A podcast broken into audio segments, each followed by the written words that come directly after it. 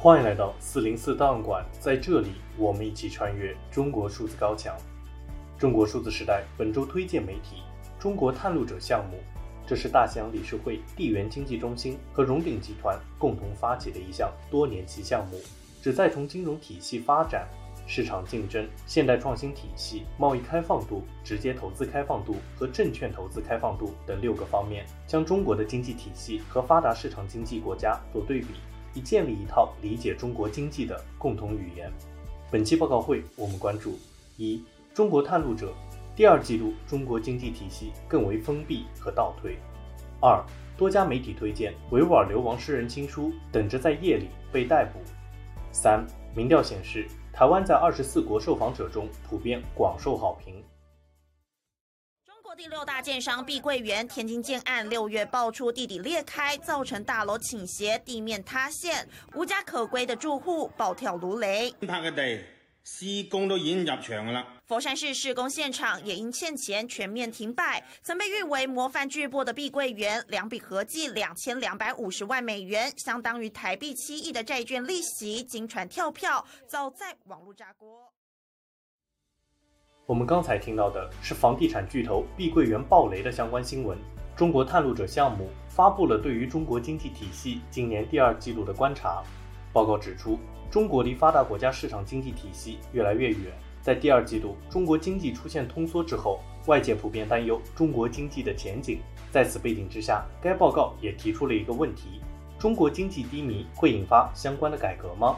并且建立了三个观察指标来分析是否会进行改革。二零一三年十一月，习近平上任的第一年，召开了一次中央经济工作全体会议，并且公布了一项雄心勃勃的改革计划，所谓的六十条决定，其中包括赋予市场决定性作用以及削减国有部门。然而，十一届三中全会和所做的这些决定即将迎来十周年，其中大部分仍有待执行。报告指出，如果没有这些结构性改革，系统性挑战就会加剧。包括地方政府债务严重压垮，房地产业危机持续存在，包括国内消费者、企业和国外投资者的信心下降。领导人和经济学家暗示，宏观经济压力之下，中国当局需要重新推动经济改革。在分析中国第二季度经济时，报告引用了中国官方的经济统计数字，甚至是官方讲话。指出中国存在一系列严重的经济问题，并且保守估计中国未来十年经济增长一定会放缓。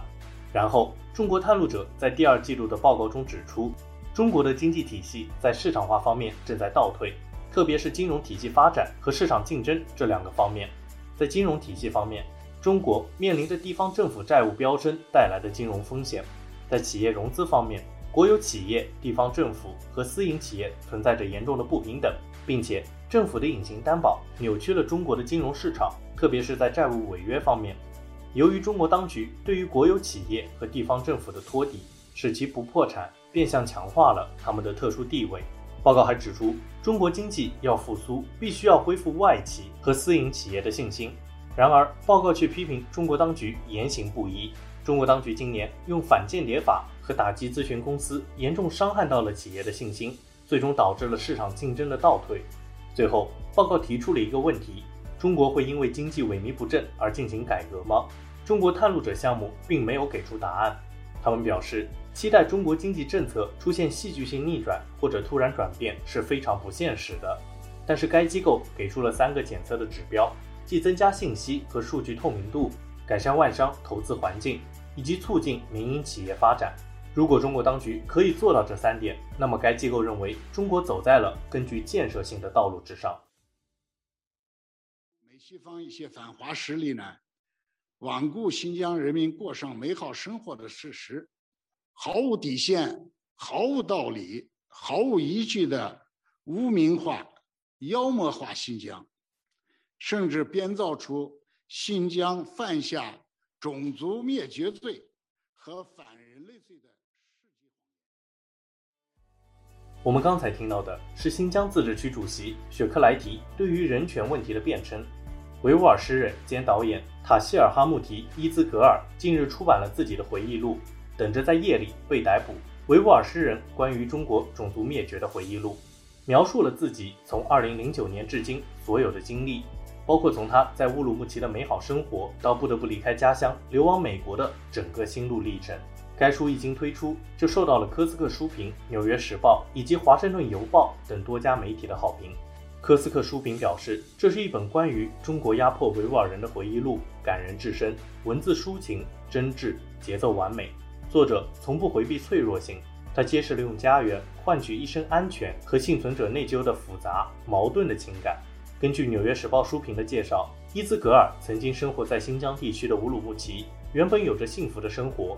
四十岁的他，婚姻幸福，有两个女儿，自己有房子，还有稳定的朋友圈。在这个崇尚诗歌的文化中，他的诗为他赢得了极大的荣誉。他还是一名电影导演，最终拥有了自己的公司，而这份工作为他支付房贷。然而，在二零一七年，一次当地派出所要求他和夫人提供指纹和血液样本之后，伊兹格尔预感到了自己可能会被逮捕。之后，他们想尽了一切办法移民到了美国。而在此之后，包括他的亲朋好友在内的一百万维吾尔人被中国当局关进了集中营。《纽约时报》评价这本书用很温和的描写，却让人感受到了恐惧。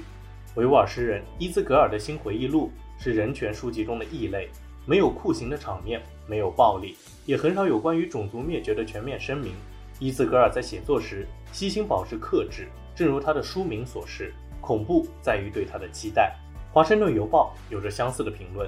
他们认为以作者的博学，他完全可以写一本宏大叙事的书，但是他并没有。相反，他低着头，将家人、朋友，甚至骚扰他的警察融入到了维吾尔社会崩溃的底层叙述中。以叙述性的方式写着当代的故事。约书亚·弗里曼翻译的这本小说是一本栩栩如生的翻页小说，具有勒卡雷小说缓慢而严峻的节奏，其中还穿插着几首伊兹格尔短小精悍的诗歌。这些诗歌描述的故事，对于曾经被繁文縟节束缚过的人来说，都是很容易理解的。他们以令人痛心的缩影，描绘了一幅我们难以想象的恐怖画卷。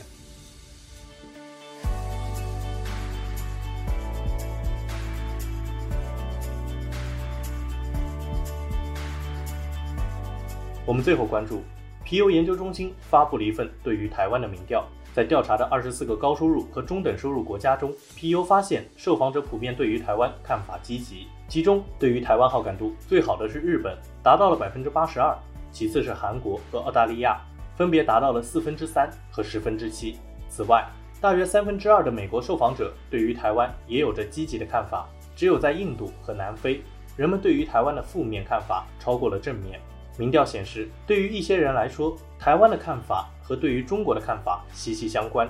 在接受调查的九个高收入和中等收入国家中，对于台湾有好感的人更有可能认为中国至少在相当程度上干涉了其他国家的事务。在将中国和台湾一并做好感度调查时，报告发现，大多数国家对于台湾态度积极的同时，对于中国则态度消极。在调查的国家中，没有一个是大多数人支持中国而不支持台湾的，只存在墨西哥、印度等国对于中国和台湾的好感度持平。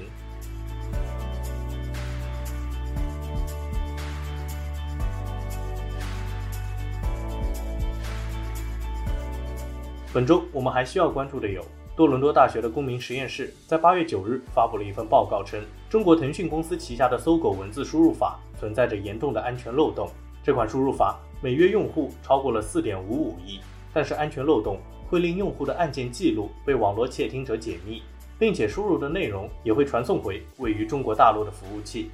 公民实验室已经向搜狗的开发者报告了这些漏洞，后者对其进行了修复，但是报告依然表示，这些发现强调了中国软件开发人员使用 TLS 等获得良好支持的加密实现的重要性，而不是尝试自定义设计自己的加密实现。甚至与搜狗相关的安全实践，早在二十年前就已经可以实现。公民实验室认为，中国开发的应用软件生态系统存在问题，需要做的是对于软件开发生态系统进行整体性的变革，以解决这些系统性的问题。